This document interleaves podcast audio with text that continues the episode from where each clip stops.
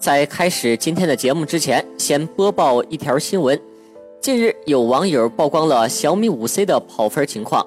出人意料的是，小米五 C 搭载了自己开发的松果芯片，八核二点二 G 赫兹 CPU，GPU 为 MALI T 八六零 MP4，安兔兔跑分六万三千五百八十一，约合高通骁龙六二五在同一水准。今年对于小米来说，算得上是充满危机的一年。上半年，小米手机销量下滑严重。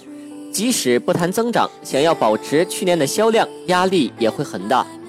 相比之下，华为、OPPO、vivo 都有不同程度的上升。从上半年的表现来看，小米公司已经在走下坡路。小米为了挽救自己，推出自家的手机处理器，从而缩减成本，不得不说是一个好的出路。处理器芯片对于国内手机厂商来说，一直是十分头疼的难题。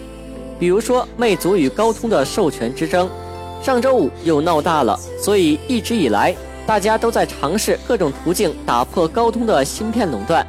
华为在这里算得上是比较成功的了，开发了自家的麒麟芯片，然而也算不得上是全部成功。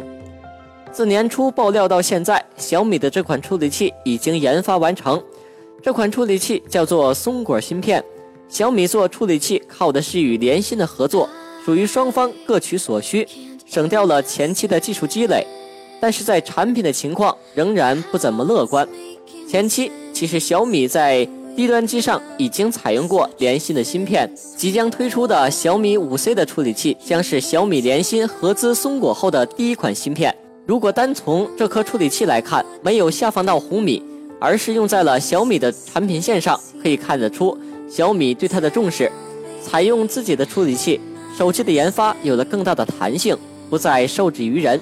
这将帮助小米继续压缩红米产品线的成本，更好的把控出货节奏，同时也给高通、联发科两家芯片供应商施加压力，继续颠覆千元机的市场，还能披上爱国的色彩这层面纱，让新国货的血统变得更加纯粹。当然，自主研发芯片也不全是一帆风顺。成本极高，风险也很大。随着工艺进步，现在处理器的研发加投片成本很高，投片的一次性付费就可能在千万美元级别。这样大的成本，需要相应的手机达到千万级别的销量来分摊。所以这也是为什么只有三星、华为等公司才有资本和能力研发。小米手机用户对性价比很关注，导致其中低端手机的成本压力极大。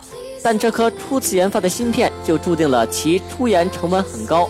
如果出货量不够，那么其中低端芯片的手机就难以与高通和联发科芯片同价位手机竞争。小米必须有信心，并投入资源抬高这款芯片的出货量，这样才能保证后续持续研发的投入。路漫漫兮其修远，芯片行业烧钱，手机芯片行业想要坚持下去并不容易。最后提醒几句：作为消费者，理性消费最重要。到时候性能还不错，那就可以买；如果性能不好，就可以选择不买。别到时候再上演“我这么相信你，你却伤了我的心”这么矫情的剧情。